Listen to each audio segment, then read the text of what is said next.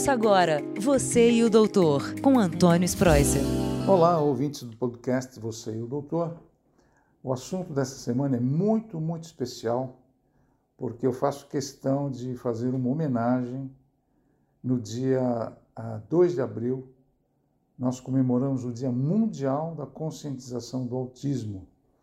Então eu não podia deixar de homenagear, lembrar, referenciar e respeitar muito essa data, porque o transtorno do espectro autista ele é considerado um problema de saúde pública mundial, não só pela Organização Mundial de Saúde, mas por todos nós que trabalhamos dia a dia nos hospitais, com as famílias, como médico de família. Eu mesmo tenho meu netinho que tem o transtorno do espectro autista, então eu faço parte de todo esse mundo, esse, esse aglomerado de pessoas que tem muito carinho, muito amor, muito respeito na luta e a gente está aqui para ajudar na inserção social do paciente que tem o transtorno do espectro autista. Só para lembrar que essa data foi lembrada em dezembro de 2007 pela, pela Organização das Nações Unidas para alertar a sociedade, né, para diminuir o preconceito, esclarecer dúvidas, mas principalmente para diminuir o preconceito e orientar o que se trata, o que é, né? E o transtorno do espectro autista, ele é uma alteração no neurodesenvolvimento. Quando a criança nasce, o nosso cérebro ele se desenvolve. Ele tem uma plasticidade, que é uma característica cerebral, que ele aprende, ele organiza, né? Ele tem a organização dos pensamentos, sentimentos e emoções. E todo esse desenvolvimento neurológico ele é muito comprometido, ele é alterado, principalmente no, no, no sentido de emoção, sentimento e pensamento na, no recém-nascido. E ele, ele gera prejuízo muito grande nas atividades diárias, nas interações sociais, no aprendizado e na, principalmente na comunicação. E por que, que chama-se eh, espectro? É, antigamente não era espectro, antigamente nós falávamos, denominávamos de transtorno autista.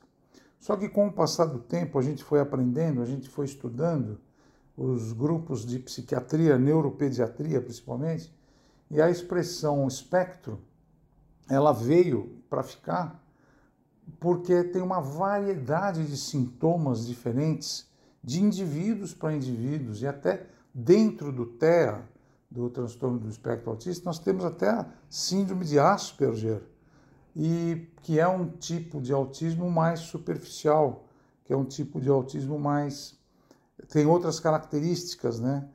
Os sintomas são menos evidentes, as, uh, o comportamento também é diferente. Então, hoje nós falamos espectro porque tem essa variedade de sintomas muito grandes, né?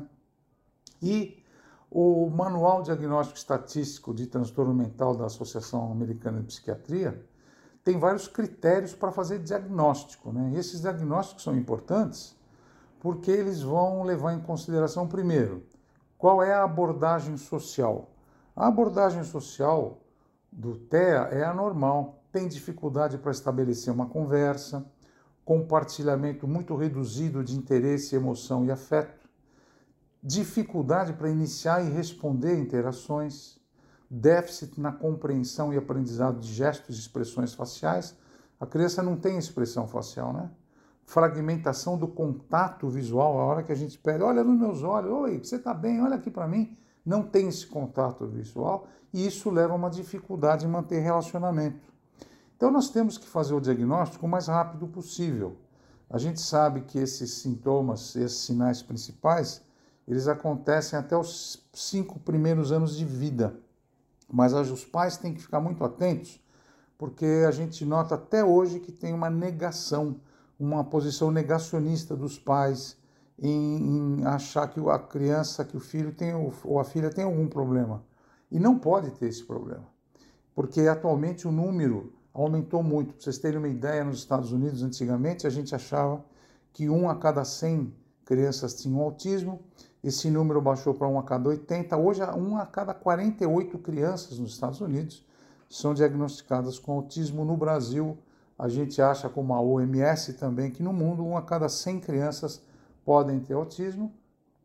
E no Brasil, a gente, entre 2 a 3 milhões, não temos uma estatística bem firmada, de, de crianças que tenham o, o transtorno, o TEA, de espectro autista. Então, como o quadro clínico é muito variado, as crianças têm apetites diferentes, se apegam em comidas, não comem direito, querem ficar na televisão o dia inteiro, com uso de celular, precisa tomar muito cuidado, precisa ser muito bem diagnosticado.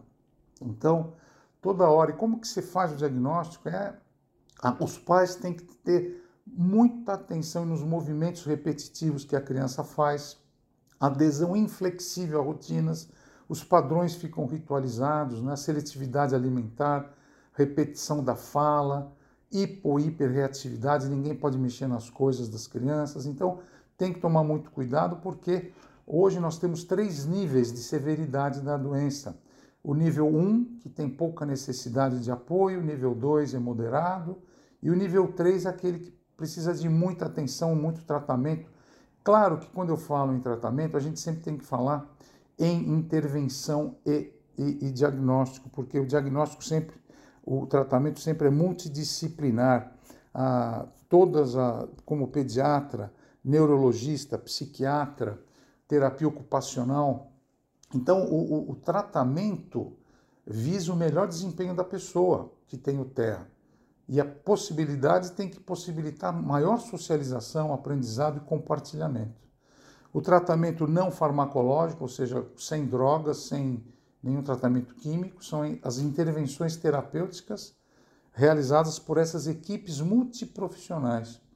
E o tratamento farmacológico, a prescrição de remédio por um, médico especializado, um psiquiatra infantil, um neuropediatra. E ambos os tratamentos são realizados junto com a família na escola e no trabalho. E o que a gente sabe é que as pessoas com TEA, com transtorno do espectro autista, elas precisam de acolhimento, avaliação, aceitação, melhorar a habilidade e autonomia, muita paciência e muito amor. A gente, quando trata e, e acompanha um familiar, a gente tem que ter muito cuidado, porque tem que ter paciência, amor, e na escola principalmente. Tem que ter uma, uma aceitação da escola, e a escola tem um, todo um cuidado com equipes multiprofissionais mesmo escola pública já está direcionada a esse tipo de situação. Então, hoje, o, o Dr. Sprosser, eu aqui, faço um, um chamado especial a todos vocês, a nossa sociedade, para os cuidados com as pessoas que têm o transtorno do espectro autista. Forte abraço a todos, até o próximo assunto do Você e o Doutor. Tchau. Você e o Doutor, com Antônio Spreuser.